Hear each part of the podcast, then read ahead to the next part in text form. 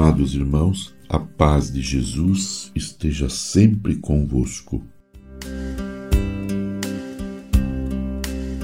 Continuamos a leitura do documento do Santo Padre Paulo VI, Mariales Cultus. Depois de assim aludirmos à orientação cristológica do culto à Virgem Santíssima, parece-nos útil, em seguida, fazer aqui uma chamada à atenção para a oportunidade de se dar neste mesmo culto o adequado realce a outro dos dados essenciais da fé, a pessoa e a obra do Espírito Santo. A reflexão teológica e a liturgia têm vindo a salientar de fato que a intervenção santificadora do Espírito, no caso da Virgem de Nazaré, foi um momento culminante da sua ação na história de salvação. Assim, por exemplo, alguns santos padres e escritores eclesiásticos atribuíram à obra do Espírito a santidade original de Maria, por ele como que plasmada e tornada uma nova criatura. E refletindo depois sobre os textos evangélicos, o Espírito Santo descerá sobre ti e o poder do Altíssimo te cobrirá.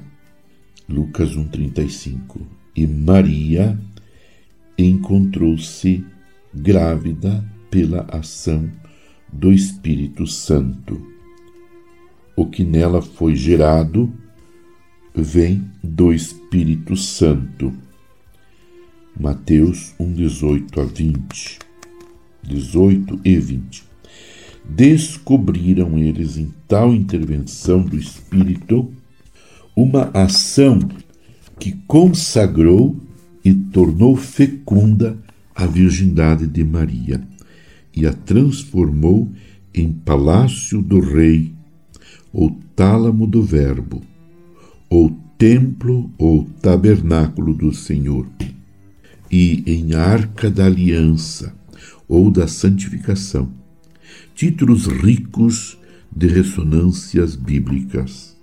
E ao aprofundarem mais o mistério da encarnação, viram na misteriosa relação Espírito Santo Maria um aspecto esponsal poeticamente descrito por Prudêncio nestes termos: A Virgem não casada desposa o Espírito.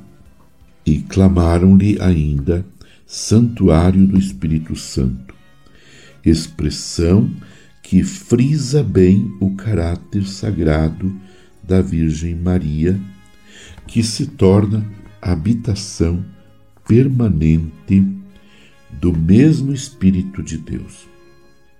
Depois, penetrando mais na doutrina do Paráclito, perceberam que dele, como de uma fonte, brotou a plenitude de graça.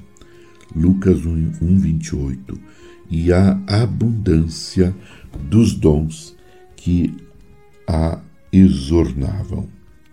Meu amado irmão, minha amada irmã, como Maria, mãe de Jesus, é bela, mulher ungida, cheia do Espírito Santo.